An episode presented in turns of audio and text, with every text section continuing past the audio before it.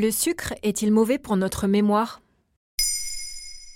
Merci d'avoir posé la question. On le savait déjà néfaste pour notre ligne et pour notre cœur, mais le sucre a également des effets délétères sur notre cerveau. Or, on trouve du sucre un peu partout dans notre alimentation, sous forme de saccharose, autrement dit de sucre raffiné, issu de la canne à sucre ou de la betterave sucrière, mais aussi sous forme de fructose dans les fruits et de lactose dans les produits laitiers. L'OMS préconise d'ailleurs de ne pas dépasser 5% des apports énergétiques quotidiens, c'est-à-dire l'équivalent de 25 grammes de sucre par jour, soit 6 cuillères à café pour une personne qui doit consommer 2000 kcal par jour.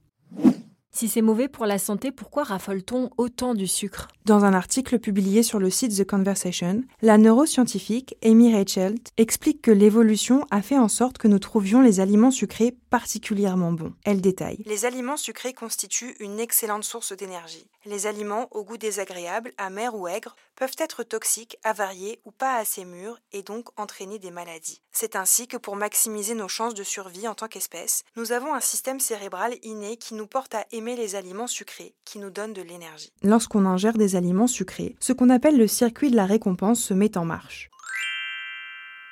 Notre cerveau libère de la dopamine qui signale qu'un événement positif est en train de se produire. Ces pics de dopamine qui sont très agréables vont nous pousser à répéter ce comportement et donc à manger plus de sucre. Mais comment le sucre affecte-t-il le fonctionnement du cerveau? Une étude menée en 2012 à l'Université de Californie à Los Angeles a conclu qu'un régime riche en fructose ralentit l'activité du cerveau, avec pour conséquence de perturber les facultés d'acquisition et de mémorisation car les synapses des rats qui en avaient trop consommé étaient abîmées et la communication entre les cellules du cerveau s'en trouvait altérée. Les rats qui ont participé à cette étude développaient aussi une résistance à l'insuline, l'insuline qui régule le taux de sucre dans notre sang.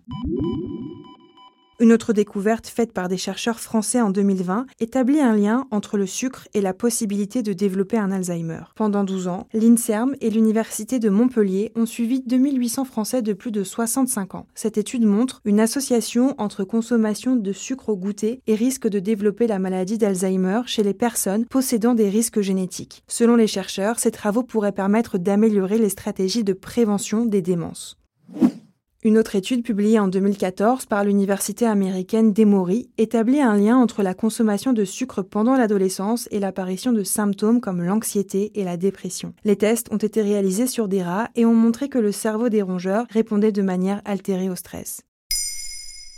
Maintenant, vous savez, un épisode écrit et réalisé par Olivia Villamy. Ce podcast est disponible sur toutes les plateformes audio. Et pour l'écouter sans publicité, rendez-vous sur la chaîne Bababam Plus d'Apple Podcasts.